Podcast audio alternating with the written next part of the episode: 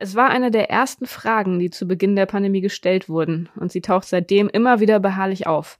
Ist Covid-19 im Grunde auch nur so etwas wie eine Grippe? Die Zahl der Covid-19-Toten liegt in Deutschland derzeit bei mehr als 90.000. Aber immerhin sind in den vergangenen Jahren auch viele 10.000 Menschen an Influenza gestorben. Die Hongkong-Grippe im Winter 1969-70 kostete bundesweit schätzungsweise mehr als 50.000 Menschen das Leben. Tatsache ist, auch die Grippe ist eine Krankheit, mit der keineswegs zu spaßen ist. Aber trägt der Vergleich mit Covid-19 wirklich? Wo liegen Unterschiede und Gemeinsamkeiten beider Krankheiten? Darüber wollen wir heute auf der Grundlage aktueller Studien diskutieren. Sie hören den Podcast FAZ Wissen. Ich bin Sibylle Anderl.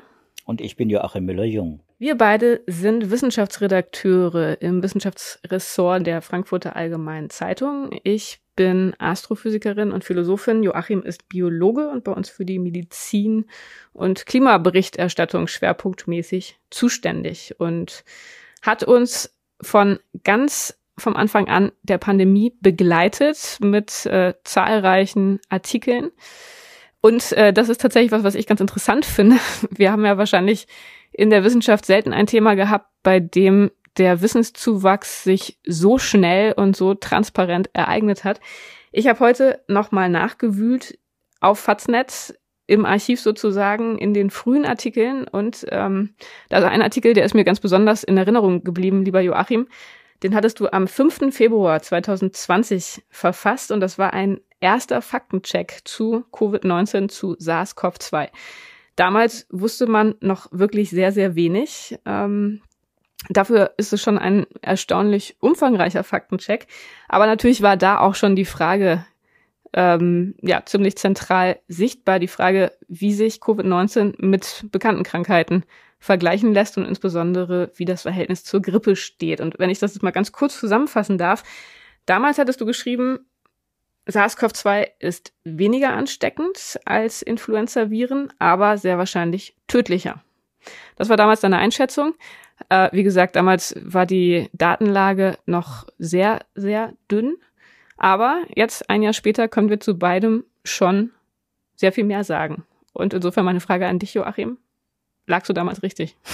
naja, da hätte ich wahrscheinlich ähm, auch würfeln können damals. Äh, so wenig wusste man damals über das Virus und natürlich lag es nahe, dass man da den Vergleich zur Grippe zieht. Den haben ja alle Kollegen, auch die mich befragt haben, was ist denn das für neues Virus, ja auch gezogen und ich habe dann auch brav geantwortet mit so einem Viertel bis Achtelwissen, das damals äh, ja über SARS-CoV-2 zu bekommen war aus der Wissenschaft, Literatur. Die war damals ganz dünn, du erinnerst dich mhm. und die Krankheit damals hieß ja auch noch gar nicht äh, Covid-19, die ist ja erst das später Covid-19 auch genannt worden.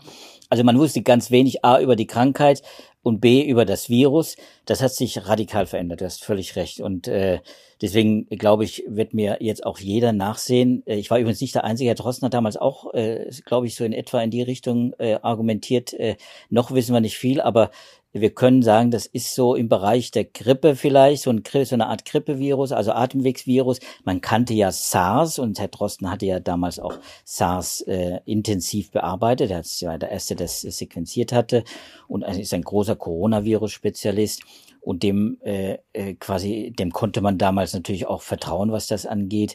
Und wir haben äh, Anfang Februar noch nicht so eine große Verbreitung gehabt, natürlich eine ganz geringe Verbreitung, nämlich in China nur. Und, die, mhm. und auch die Informationen, die aus China geflossen sind, waren ja so dünn, dass man gar nicht äh, sicher sagen konnte, wie äh, stark die, die Ausbreitung innerhalb der menschlichen Population jetzt ist. Also wie viel, wie, wie gut sich das Virus überträgt. Es war klar, Atemwegsvirus, Coronavirus, aber wie gut es sich überträgt, das war ja erst dann Gegenstand der Forschung und äh, deswegen konnte man das ja damals nicht wissen. Heute hast du recht, genau. äh, haben wir Paper und viele Wissenschaftsliteratur, Zehntausende von Papern, die sich äh, äh, mit, mit dem Virus beschäftigen und, und wahrscheinlich auch Tausende allein, die sich mit der Frage beschäftigen, wie es sich überträgt und was es von der hm. Grippe hm. dann so oder so unterscheidet.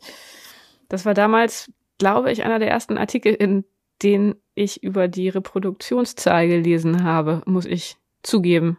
Als Astrophysikerin hatte ich mich damit bisher relativ wenig beschäftigt. Äh, ich hätte mir niemals träumen lassen, wie intensiv uns dieses Maß für die ähm, Infektiosität eines Virus noch in den Monaten danach begleiten würde. Ähm, aber ja, das war ja damals, vielleicht wäre es schon zu ahnen gewesen, aber ich glaube, wie intensiv wir uns mit all diesen Dingen beschäftigen würden, das hat wahrscheinlich kaum jemand geahnt. Aber um naja, jetzt mal nochmal auf diese Sibylle, Frage... Da vielleicht darf ich da nochmal einhaken, ja. gerade bei dem R-Wert, das ist ein entscheidender Wert ja von Anfang an gewesen.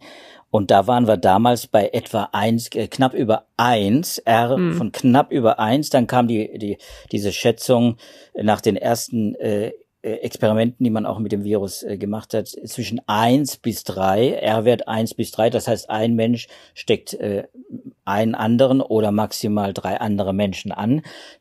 Zu, zur Erinnerung, die Grippe ist, liegt bei etwa eins. Also Grippe mhm. äh, ist äh, ansteckend, aber eben nicht so radikal ansteckend. Damals war man noch in dem Bereich von eins bis eins äh, bis drei. Das war in dem Bereich äh, der Grippe.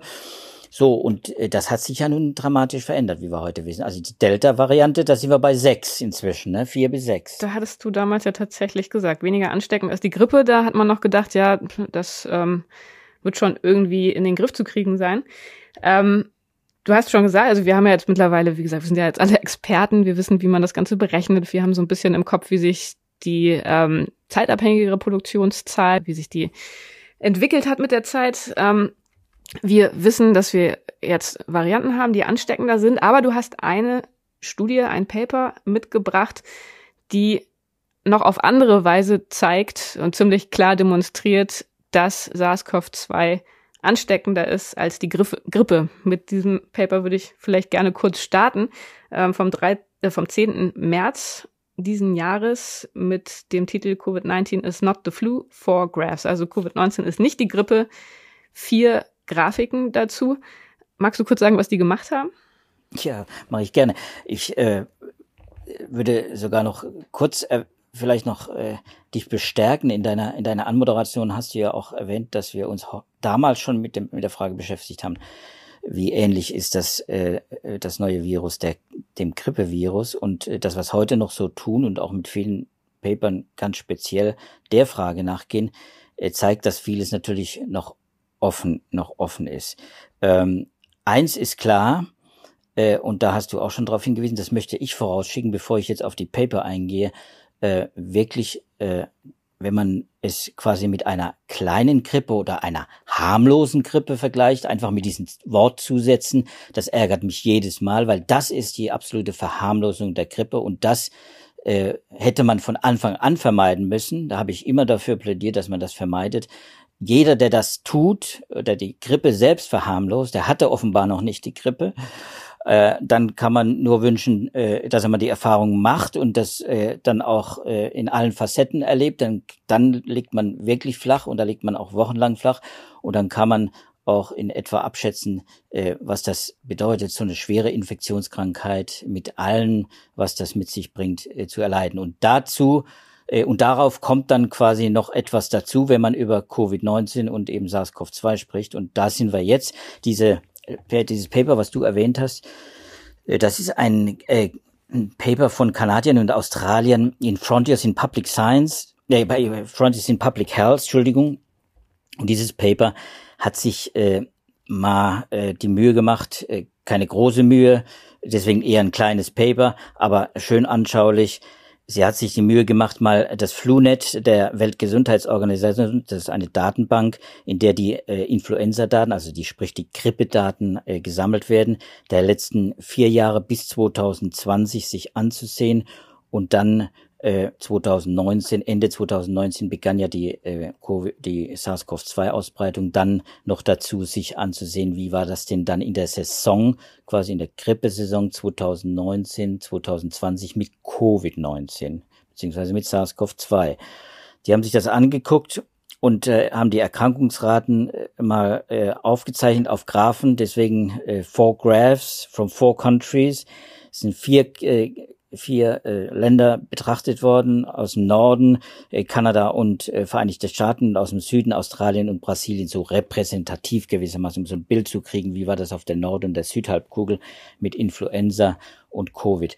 So, und dann hat man sehr schön sehen können, äh, so in der Nachbetrachtung jetzt, dass diese erste Welle äh, Covid äh, da gab's äh, sagen wir so, da gab es natürlich schon Maßnahmen, und zwar zum Teil radikale Maßnahmen, zum Teil weniger radikale Maßnahmen. Äh, zum Beispiel USA äh, waren sehr weniger radikal als äh, in Europa, als auch zum Beispiel in Australien. Da war es viel radikaler.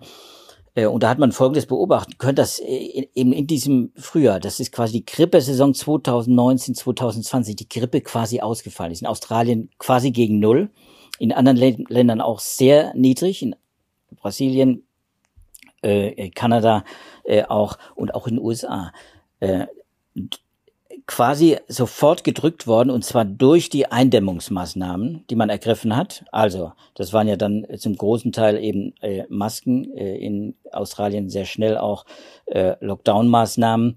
Ähm, also diese ganzen Maßnahmen, die haben gegriffen und zwar gegen das Influenza-Virus.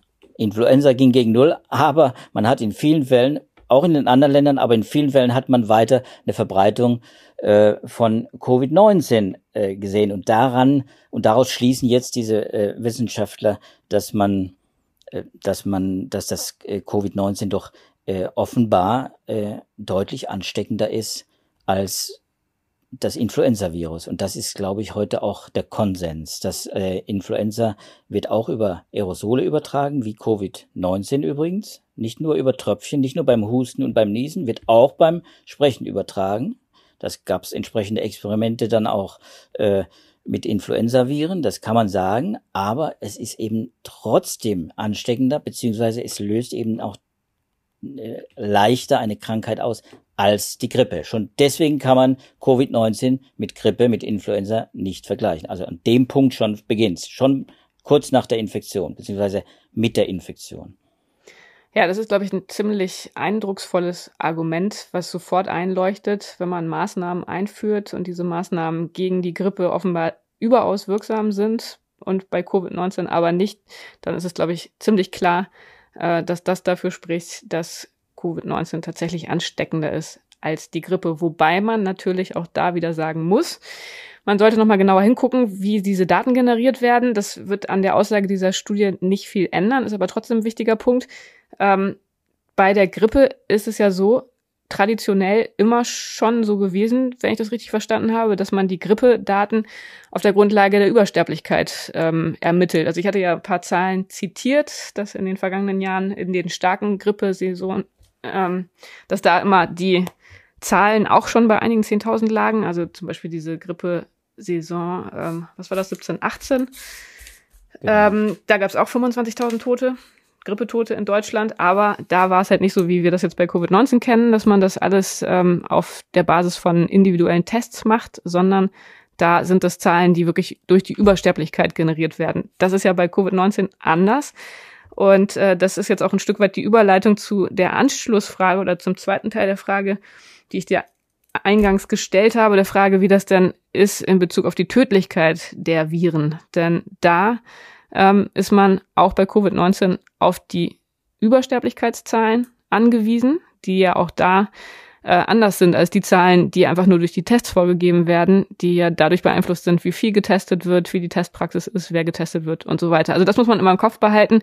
Ähm, Grippezahlen beruhen meistens auf Übersterblichkeit. Bei Covid hat man eben diese zwei verschiedenen Zahlen, die man finden kann. Auf der einen Seite die Zahl von Infektionen auf der Grundlage von Tests ähm, und die Zahl von Todesfällen auf der Grundlage nachgewiesener Covid-Erkrankungen und dann aber auf der anderen Seite eben auch die Übersterblichkeit.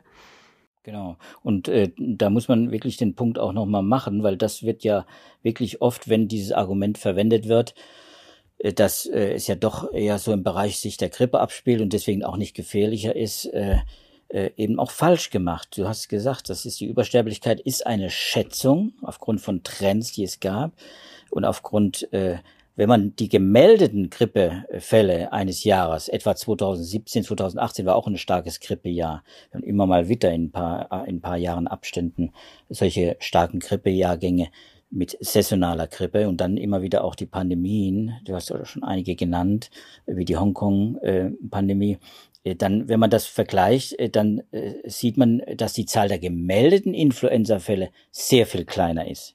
Also Übersterblichkeit ist in der Regel sehr viel größer. äh, und wird eben höher eingeschätzt, die Mortalität aufgrund der Übersterblichkeit. Aber äh, sie ist eigentlich, und da haben wir uns ja auch im Podcast auch schon immer wieder unterhalten, du bist ja unsere Zahlenqueen, du hast das ja viel besser im Griff als ich, ist ja wahrscheinlich ein aussagekräftigerer Wert als eben die tatsächlichen Meldedaten, die Todesdaten. Wir sind übrigens jetzt bei den Meldedaten bei fast vier Millionen weltweit. Also äh, du hast vorhin Zahlen genannt von der Hongkong-Grippe, auch die Asien, äh, Asien-Pandemie, damals Asien-Grippe, äh, 57, 58 waren wir auch in dem Bereich äh, zwischen 1, 4 Millionen. Ähm, also da sind wir jetzt schon an, angekommen mit den gemeldeten Fällen. Äh, die Wissenschaftler gehen inzwischen davon aus, und da gibt es einige Publikationen auch, dass eben diese gemeldeten Fälle eben äh, nicht eben eine Übertreibung ist, wie ja manche auch immer wieder behaupten, sondern eben eine Untertreibung. Also wenn einfach viele Fälle nicht erfasst ist, ist ja auch klar, äh, wenn man alle Länder betrachtet, die Meldesysteme sind sehr unterschiedlich, sehr unterschiedlich äh, lückenhaft auch, das muss man auch sagen. Sie sind fast alle lückenhaft, aber sind sehr unterschiedlich stark lückenhaft. Und ich habe äh, mal, das werde ich auch verlinken in den Show Notes, äh, mal eine Berechnung, eine jüngste Berechnung äh, vom Institute äh, for Health Metrics and Evaluation, ist, eine, ist ein Gesundheitsforschungszentrum der Universität Washington mitgebracht. Äh, die haben sich auch äh, lange Zeit auf diese Meldedaten, die von Johns Hopkins ja äh, zum Beispiel auch erfasst werden äh, und zusammengefasst werden, auch für jedes einzelne Land aufgeführt, man mal verwendet. Und jetzt inzwischen sind sie eben dazu übergegangen, eben auch diese, naja, Dunkelziffer im weitesten Sinne, ne, diese, diese äh, Todesfälle, äh, die eben nicht erfasst wurden durch die Meldesysteme, auch abzuschätzen. Dazu braucht man natürlich auch wieder Modelle und das wird auch dann mhm. in diesem von diesem Institut auch sehr transparent offengelegt. Das kann also jeder nachlesen. Und das sind jetzt nicht das zehn- oder hundertfache äh, an, an Toten, die da gemeldet werden. Also wir sind nicht bei der spanischen Grippe, aber eins ist deutlich, aus den Landesdaten, die dort geliefert werden bis jetzt, dass wir mit den Meldezahlen, die jetzt erfasst sind und die wir überall nachlesen können, knapp vier Millionen, auch die WHO listet das ja auf, knapp vier Millionen äh, Tode, dass die sicher bei Covid-19 untertrieben sind. Also hier zum Beispiel United States of America, also Vereinigte Staaten, äh, haben wir gemeldet äh, knapp 600.000, sie war jetzt etwas unter 600.000 Todesfälle. Nach den Berechnungen äh, dieses äh, Instituts äh, for Health Metrics sind wir eben dann da schon bei über 900.000. Das ist aber noch im Bereich, ist im unteren Bereich. Äh, für Deutschland übrigens äh, ist es ist, ist, ist man näher dran mit den Meldedaten und der Übersterblich und der, der geschätzten äh, Sterblichkeit. Also da sind wir jetzt, du hast gesagt, äh, bei bald 90.000. Ähm, da war man noch, äh, hat man hochgerechnet, wir müssten in Deutschland äh, etwa äh, etwa 120, 130.000 äh, haben. Für Indien äh, da kann man, das ist so ein Land, wo man schätzen kann, da wird auch vieles übersehen, einfach auch durch Wanderarbeiter, durch diese Meldesysteme, die ja wirklich sehr lückenhaft sind. Da sind wir bei etwa bei einer dreifach erhöhten Zahl von Toten, also statt der 250.000 gemeldeten äh, kommt dieses Institut auf 736.000. Äh, wir haben Mexiko, äh, da ist es auch etwa 220.000 gemeldet und wir sind etwa bei 600.000. Und äh, dann gibt es eben Länder wie Russland, er hat 111.000 gemeldet und äh, nach den Schätzungen und nach den Berechnungen, die eben dieses Institut auch angelegt hat, sind wir dort bei über 600.000. Das heißt also, wir haben das Sechsfache und äh, de, den Vogel abschießt dann Ägypten nach es werden leider nicht alle Länder aufgelistet, aber nach der Liste, die hier vorliegt, bis jetzt äh, ist Ägypten, hm, schießt den Vogel ab mit 13.000 oder fast 14.000 gemeldeten Fällen. In Wirklichkeit sollen es über 200, äh, über 170.000 sein, also mehr als das Zehnfache, Elffache ähm, der gemeldeten Fälle. Das heißt, Covid-19 an den Meldezahlen, an den Todeszahlen, an der Mortalität allein auch festzumachen, ist erstens, muss man sagen, mit großen Unsicherheiten behaftet äh, und zweitens äh, bewegen wir uns mit den offiziellen Zahlen am unteren Limit und damit ist Covid äh, deutlich gefährlicher, nur den Maßstab Mortalität an, angelegt hier, deutlich gefährlicher als frühere Pandemieviren. Und jetzt nehme ich mal die spanische Grippe aus, aber das war ja nun auch schon über 100 Jahre her und äh, das sind andere Verhältnisse auch gewesen. Und, und auch das muss man immer wieder betonen, haben wir früher auch, Sibylle, äh, dass wir müssen natürlich in Rechnung stellen, dass wir doch sehr viele Maßnahmen getroffen haben. In Deutschland ja noch weniger als in anderen Ländern, aber doch die allermeisten Länder, die von der Covid-Pandemie betroffen waren, früher oder später eingestiegen sind, wenn nicht bei der ersten Welle, dann bei der zweiten Welle und der dritten Welle eingestiegen sind mit harten Maßnahmen, zum Teil sehr harte Quarantänebestimmungen und so weiter. All das, was wir hier schon besprochen haben. Und das drückt ja auch nochmal die, die, die Todeszahlen. Äh, und das wurde ja in früheren Pandemien äh, das gab zum Beispiel die russische Pandemie äh, noch dazwischen, nach der Hongkong-Pandemie. Russische Pandemie war eine Influenza-Pandemie, da wurde das, da wurde, das war so eine, so eine stille, so eine heimliche Pandemie, da wurden kaum Maßnahmen getroffen. Ähm, und auch daran kann man erkennen, Influenza-Viren sind gefährlich, sind tödlich, zu Millionen auch, wenn es ganz schlecht kommt, wenn man eine immunologisch unvorbereitete Bevölkerung trifft mit diesem Virus aber äh, sie ist, scheint mir äh, immer noch äh, deutlich weniger gefährlich als äh, dieses äh, Coronavirus, das wir jetzt, jetzt hier muss ich aber doch noch einmal nachfragen, weil das vielleicht manche Hörer als ähm, spitzfindige Nachfrage entwickeln könnten. Wenn man jetzt sagt, dass man mit der Übersterblichkeit operiert, also man guckt sich an, wie viele Todesfälle hätte man erwartet, wie viele sind wirklich gestorben, wie ist die Differenz. Ähm, ich hatte ja schon gesagt, in den vergangenen Jahren hat man diese Methode für die Grippetoten verwendet, für die Abschätzung der Grippetoten.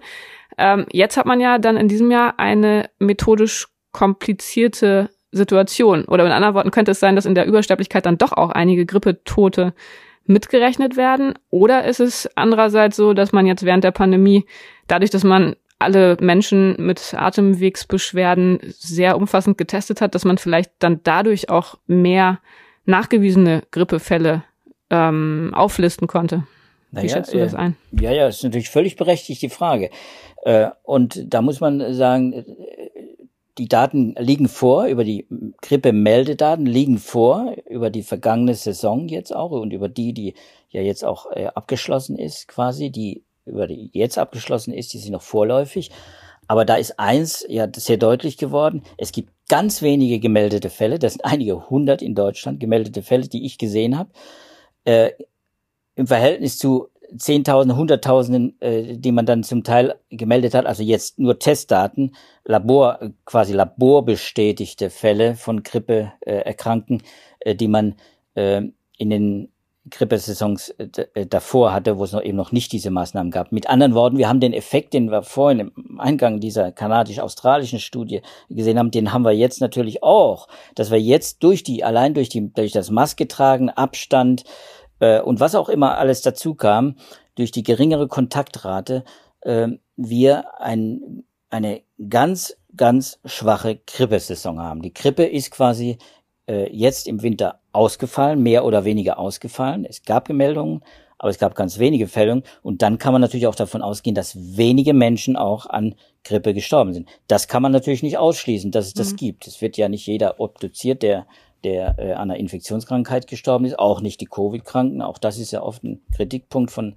von Skeptikern, Covid-Skeptikern. Aber äh, man muss sagen, das kann natürlich keine große Rolle spielen. Hm. Okay, also das haben wir jetzt erstmal geklärt. Ähm, Covid-19 ist deutlich ansteckender als die Grippe. Wir haben sehr hohe Übersterblichkeiten, sehr große Zahlen von an Covid-19 Verstorbenen. Auch da scheint es sehr viel äh, gefährlicher zu sein als die Grippe. Jetzt ist natürlich dann der nächste Punkt, den man noch abarbeiten muss, wenn man die Grippe und Covid-19 vergleicht, wirklich auf die Symptome zu schauen und zu gucken, was macht das Virus mit dem Körper. Wie ähnlich sind sich da Grippe und Covid-19? Ja, da habe ich äh, ein Paper gefunden äh, aus Lancet Respiratory Medicine, ein sehr interessantes Paper, weil es auch ein Paper ist, an dem viele, viele deutsche Mediziner und Wissenschaftler beteiligt sind, aus Jena, vom Universitätsklinikum Jena, äh, aus Wien, äh, vom Ludwig-Boltzmann-Institut und äh, aus äh, Göttingen auch. Wissenschaftler, die in einer europäischen Gruppe äh, für Sepsis-Immunologie zusammengeschlossen sind und die haben sich mal die Literatur äh, jetzt natürlich, wir haben es hier mit Respiratory Medicine zu tun, also mit, mit Atemwegserkrankungen, die speziell in dem Bereich Atemwegserkrankungen, was ist das für eine Krankheit äh, und wie verhält sie sich zu anderen Atemwegserkrankungen? Die haben sich die Literatur der letzten Monate dazu einfach mal angesehen und ausgewertet. Und zwar sehr sorgfältig ausgewertet. Das ist ein schönes, großes Paper, auch sehr umfangreich, sehr detailliert. Nicht alle Facetten äh, einer Covid-19-Erkrankung werden da berücksichtigt. Long-Covid zum Beispiel kommen wir vielleicht auch, kommen wir dann hoffentlich dann auch noch drauf, aber äh, auch diese ganzen neuroinflammatorischen, also die, die ganzen äh, neurologischen äh, Effekte, die, die ausgelöst werden, auch da sollte man vielleicht nochmal kurz drauf kommen, die sind da nicht so im Mittelpunkt gestanden, aber das Paper an sich ist deswegen interessant, weil es eben quasi äh, die Infektion, die ja eine Atemwegsinfektion ist, vom Anfang verfolgt und dann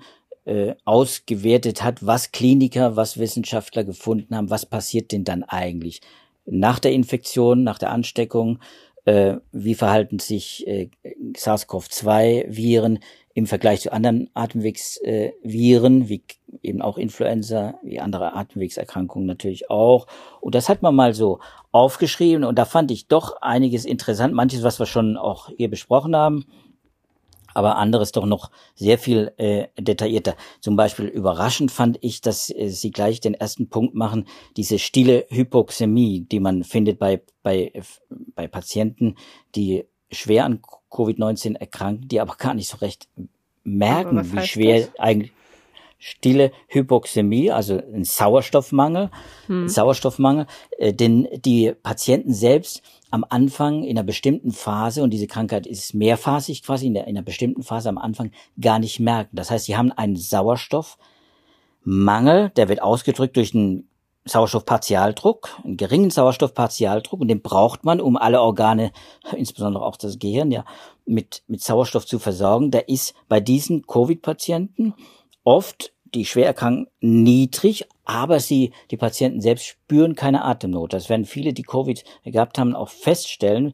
Die werden dann eingewiesen quasi ins Krankenhaus mit dem Befund, ja, sie, sie leiden an einer Sauerstoffunterversorgung. In Wirklichkeit haben sie weder Kurzatmigkeit noch schneller geatmet. Also mit anderen Worten, sie hatten keine Atemnot und waren krank, waren schwer lungenkrank im Prinzip. Das ist schon ein Aspekt, der kommt so ausgeprägt bei Lungen, bei Grippepatienten schon gar nicht vor. Jedenfalls sagen, dass eben diese. Äh, Aber woran liegt das, dass Sie das nicht merken? Ja, das sind natürlich, das sind die, das sind die Besonderheiten, die, die Feinheiten dieser Infektion, äh, die man immer noch äh, übrigens erforscht, aber die auch in dem Paper sehr deutlich werden, äh, die natürlich mit auch diesen besonderen Infektionsmechanismen dieses, äh, dieser Krankheit äh, äh zu tun haben. Äh, die befallen nämlich weniger stark die mh, hm, wie soll man sagen, die Lungenbläschen, die dezimieren nicht die Lungenbläschen, das passiert später. Auch das übrigens eine Besonderheit. Lungenfibrosen, also der Abbau des Lungengewebes, der passiert bei diesen Patienten oft über Monate. Haben eine ausgeprägte Lungenfibrose, viele der schwer erkrankten Patienten. Ähm, auch eher untypisch für Grippekranken, Influenza, schwer äh, an Influenza erkrankte, die erholen sich oft äh, dann auch äh, im Laufe der Zeit wieder gut und werden auch wieder komplett hergestellt, auch, auch in der Atmung auch.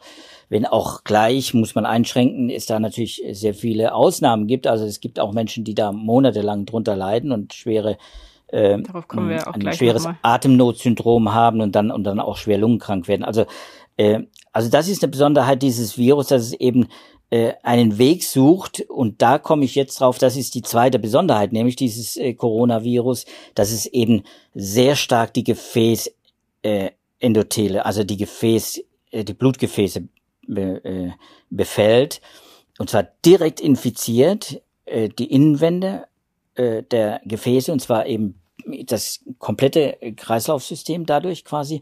Und weil es eine einen Rezeptor hat, dieses Virus, das äh, an viele Zellen, Epithelzellen vor allem andocken kann, in denen dieser ACE2-Rezeptor sitzt, kann es eben auch, und äh, das wurde ja auch hier immer wieder thematisiert, viele Organe befallen. Und das mhm. ist eine Besonderheit, die auch sehr viel ausgeprägter ist als auch bei der schlimmsten Influenza.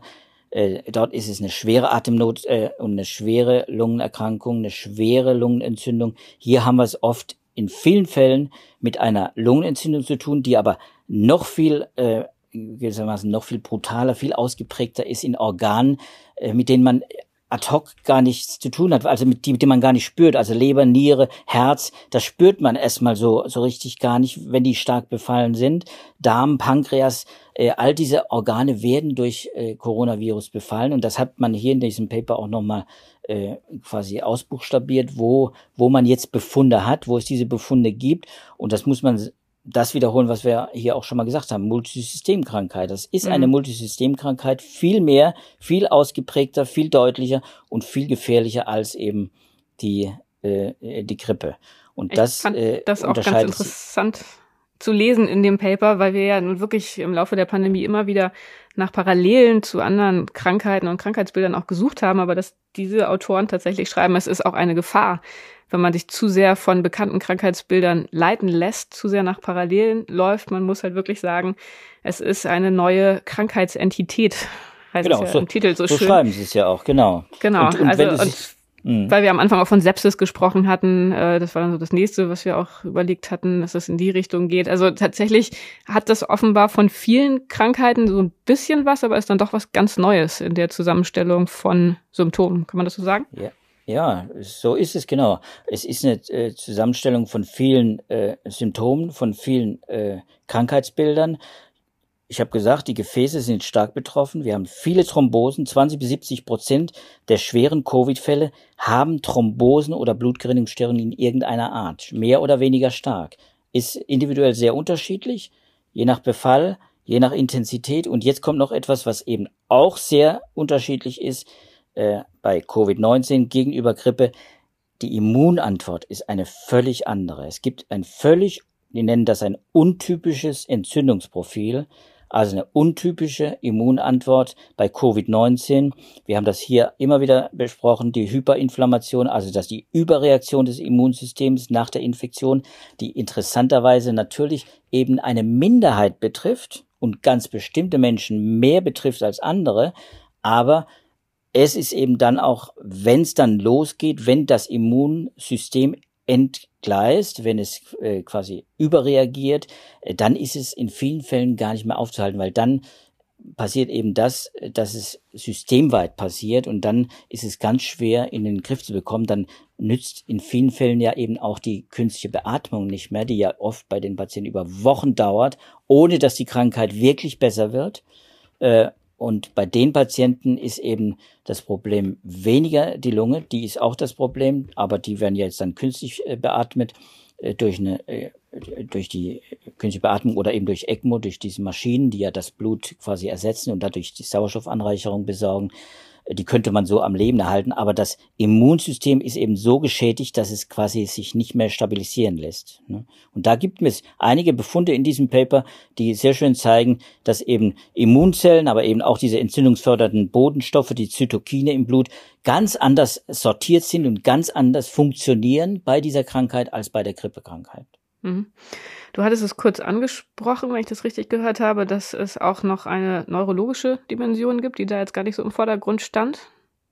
Ja, das habe ich immer im, im, Hinterkopf, weil wir haben ja auch darüber berichtet bei uns im Blatt. Du erinnerst dich, äh, sehr ausführliche Artikel, auch von Kollegen. Das, das beschäftigt viele Wissenschaftler und viele Covid Ärzte und Mediziner auch. Insbesondere eben natürlich auch Neurologen, die sich mit den neurologischen Defekten beschäftigen. Wie stark ist das Hirn betroffen? Denn äh, da bei der Krankheit typisch ist eben, äh, wenn wir jetzt über die Chronifizierung sprechen, über die über die äh, Spätfolgen, über die Folgekrankheiten äh, einer schweren Covid-Infektion oder auch einer leichten Covid-Infektion, dann spielen oft diese Symptome, neurologische Symptome eine Rolle. Also Menschen, die Geschmacksverlust, Geruchsverlust am Anfang hatten und das dann nicht mehr loswerden, die gibt es, haben nicht alle, aber die gibt es und die haben sie oft über Monate oder noch länger. Und es gibt eben auch Menschen, die schweres Fatigue-Syndrom haben, die das auch nicht mehr loswerden. Da gibt es eben auch viele, eine große äh, Zahl von Covid-Patienten, die gar nicht schwer erkrankt waren, sondern leicht erkrankt waren.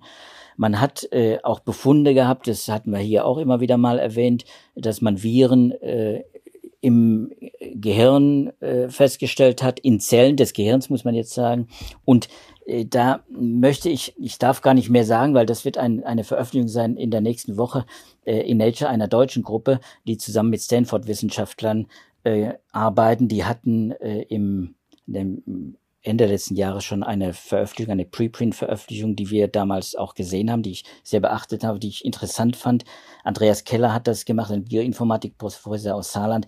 Er hat äh, sich die Entzündungen eben angeguckt äh, im Gehirn, beziehungsweise eben auch die Infektion, wie inwieweit die Infektion ins Gehirn eindringt und äh, seine Gruppe ist eben dem auf die Spur gekommen. Ich will die Befunde jetzt nicht vorwegnehmen, mhm. aber darf ich auch gar nicht. Aber es ist klar, das Gehirn ist besonders betroffen und in vieler Hinsicht eben auch anders betroffen eben als bei anderen Viren. Wir haben auch bei anderen Virenerkrankungen äh, den Befall des Nervensystems. Äh, das kennt man. Das ist übrigens auch bei diesem Chronic Fatigue Syndrom sind ja auch Viren äh, beteiligt, äh, wahrscheinlich, sehr wahrscheinlich Viren beteiligt, die sich dann festsetzen, äh, die dann auch zum Teil autoimmune äh, äh, Symptome äh, bewirken und Autoimmun wirken, quasi eine Art Autoimmunkrankheit auslösen können, die gegen äh, das äh, Nervensystem und gegen das Gehirn quasi arbeiten und das Gehirn beeinträchtigen in seiner Funktion Funktionalität.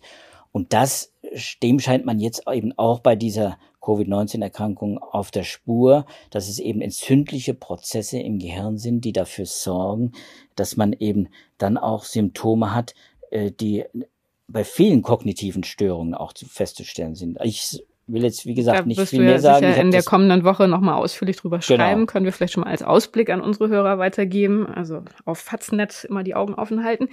Du hast jetzt aber schon ein Stichwort geliefert, ähm, das ich gerne jetzt zum Schluss nochmal als letzten Punkt aufgreifen würde. Die Langzeitfolgen, Long Covid.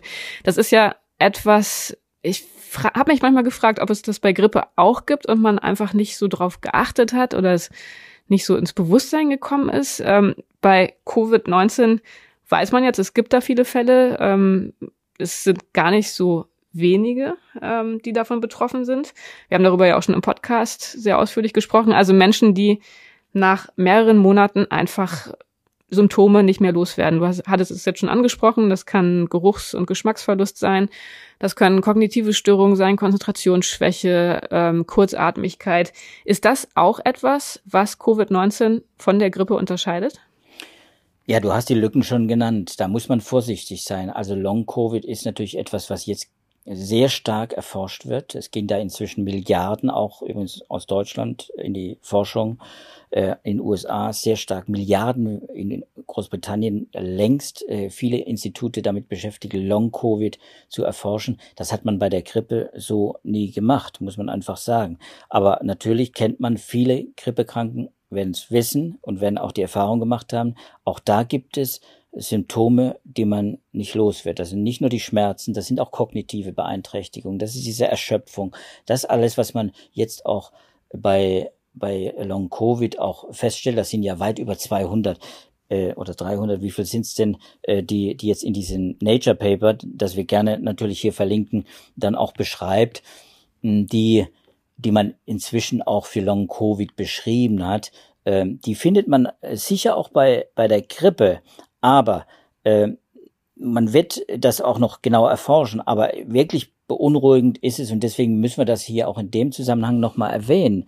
Auch weil eben dieses Argument Grippe, äh, Grippe äh, ist ja ist ja eine kleine Grippe, äh, Covid-19, äh, das ist eben der Punkt, die Krankheitslast, die durch dieses Long-Covid entsteht, die scheint mir noch ein bisschen größer, noch ein bisschen ausgeprägter zu sein, äh, vielleicht auch deutlich ausgeprägter, das kann man aus den Zahlen, die man bis jetzt hat, noch gar nicht so richtig sagen. Aber es ist klar, allein die Zahlen, die man hat aus Stichproben, äh, die zeigen die Krankheitslast, die wird gewaltig sein, wenn wir jetzt äh, in Rechnung stellen, wir haben 170 Millionen Infizierte bis jetzt und da kommen noch viele, die Pandemie wütet ja immer noch, muss man ja sagen, Südamerika, Asien, Vorderasien. Wir haben viele Gebiete, wo es immer noch stark, viel, viel stärker wütet als äh, in Europa, wo es ja wie bei uns äh, inzwischen sehr stark auch saisonal bedingt abgeflacht ist. Aber wenn ich jetzt mal aus dem Nature Paper kurz äh, eine Zahl nennen darf, äh, da wird äh, davon gesprochen, dass eben bei selbst bei nicht hospitalisierten Covid-Patienten, also bei Menschen, die quasi positiv getestet sind, die sich auch äh, schlecht gefühlt haben, deswegen auch quasi einen Test gekriegt haben, aber nicht in die Klinik eingewiesen wurden. Selbst da hat man nach den Daten des Office of National Statistics in, in Großbritannien festgestellt, dass eben 13,7 Prozent auch nach drei Monaten noch Symptome und zwar mehr als ein Symptom äh, aufweisen. Und das heißt, diese Menschen sind beeinträchtigt, äh, deutlich beeinträchtigt. Das sind die nicht hospitalisierten. Bei den Hospitalisierten gibt es Daten der University of Columbia, die zeigen, dass ein Drittel bis eben vier Fünftel quasi der der äh, Covid-Patienten, die also wirklich schwer erkrankt waren, auch hospitalisiert oder eben auch äh, äh, beatmet waren für eine gewisse Zeit, dass die äh, über viele Monate noch Symptome zeigen und Beeinträchtigungen und deswegen oft eben auch nicht arbeitsfähig sind. Wir haben das hier alles schon mal behandelt, ich weiß, deswegen will ich das jetzt auch gar nicht ausbreiten, Sibylle. Aber mhm. Hier in diesem Nature Paper wird auch nochmal, was ja so eine Zusammenstellung ist, ist keine Originalpublikation, das ist, äh, hat ein, ein Kollege, der, der Wissenschaftskollege, der der mal aufgearbeitet hatte, was über Long Covid bekannt ist, der hat auch eben darauf hingewiesen, äh, wie sehr man bei der, der Kenntnis dieser Long Covid äh, Symptome und eben auch der Prävalenz des Vorkommens dieser, dieser Krankheit eben noch am Anfang steht. Und so Hinweise wie eben, dass eben vor allem mittelalte Menschen betroffen sind, 35 bis 50, auch das deutet darauf hin, dass das sich von der Grippe unterscheidet. Mittelalte Menschen, bei der Grippe sind es eben vor allem auch ältere Menschen. Deswegen mhm. sind das bei uns natürlich diejenigen, die auch äh, vor allem geimpft werden müssen, auch die Kinder, weil sie als Überträger da eine große Rolle spielen bei der Grippe. Aber die alten Menschen müssen da geschützt werden. Hier bei Covid, Long-Covid sind es eben auch zum großen Teil eben auch mittelalte Menschen, die mhm. betroffen sind und übrigens auch Kinder. Also Long-Covid bei Kindern ist eben, das gibt es eben auch. Äh, in mhm. dem Nature Paper wird von jedem zehnten positiv getesteten Kind, das sind ja auch Kinder, die dann oft eben äh, auch Symptome auch hatten, wenn auch leichte Symptome, äh, aber dann die auch noch wochenlang, hier ist die Rede von fünf Wochen, fünf Wochen danach immer noch Symptome äh, zeigen. Nun muss man natürlich vorsichtig sein, Mediziner, äh, die das auch äh, betrachten. Ich bin ja kein Mediziner, die wenden natürlich immer völlig zu Recht ein, äh, Symptome kann ja vieles sein. Also eine leichte Erschöpfung kann man schon mal auch als Symptom angeben. Das merken wir jetzt ja, wenn wir, sind ja beide geimpft, einmal geimpft, Sibylle. Wenn wir das angeben in unserer App und wir sollen eingeben, was für Symptome wir haben, dann sagt man, okay, man hat Schmerzen, äh, so, oder man ist äh, erschöpft. So, das äh, kann natürlich auch ein vorübergehendes Symptom sein und das äh, muss auch gar nicht unbedingt kausal jetzt. Äh, also ich bin nicht mit. erschöpft von der Impfung. Man kann, man kann auch durch, sich durch Arbeit erschöpfen, ne? Das ist man, klar. das stimmt. Die, also die Hitze das muss nicht. Für mich gerade. deswegen muss man dabei natürlich vorsichtig sein bei diesen Zahlen. Mhm. Ich glaube, da ist es wichtig, dass wir dass wir, äh, dass das noch weiter erforscht wird. Ich bin froh, ich bin ja. sehr, ich bin heilfroh, dass da viel Geld reinfließt, dass man dieses, äh, dieses Long Covid noch genauer untersucht. Allein, also jetzt spreche ich als Biologe, allein die Beobachtung eben, die pathophysiologische Beobachtung, mhm. die diese Gruppe von Septiker, Sepsisforschern äh, gemacht hat, dass es eine Multisystemkrankheit ist, die ja. zeigt, dass wir es hier mit, äh, mit einem, mit einer Krankheit zu tun haben, die nicht nur weit über äh, die Gefährlichkeit eines äh, Influenza-Virus hinausgeht, soweit wir Influenza eben auch kennen bisher. Man muss mhm. ja immer vorsichtig sein. Ist, Influenza ist immer ein potenzielles Pandemievirus, auch ein schlimmes Virus. Spanische Grippe, Stichwort. Aber im dem Nature Paper hat man, glaube ich, geschrieben, das ist so eine Art äh, eine Atombombe im Immunsystem, dieses Covid-19. Mhm. Also dieses Virus hat einige Besonderheiten. Äh, das muss man jetzt nicht als Atombombe äh, bezeichnen, aber ich würde auch da nochmal sagen, nach den Daten, die bis jetzt vorliegen, mhm. die man in den Papern findet, kann man erkennen, die Mediziner sind was diese Krankheit angeht, zu Recht immer wieder äh, auch auf der, wie soll man sagen, auf der, auf dem Bremspedal und sagen ja. immer wieder Vorsicht, Vorsicht, Vorsicht. Jetzt gerade, wo wir es auch ja wieder mit genau, einem. Wir werden ja das auch mit Sicherheit nochmal wieder aufgreifen. Wir steuern jetzt gerade auf einen Längenrekord zu, lieber Joachim.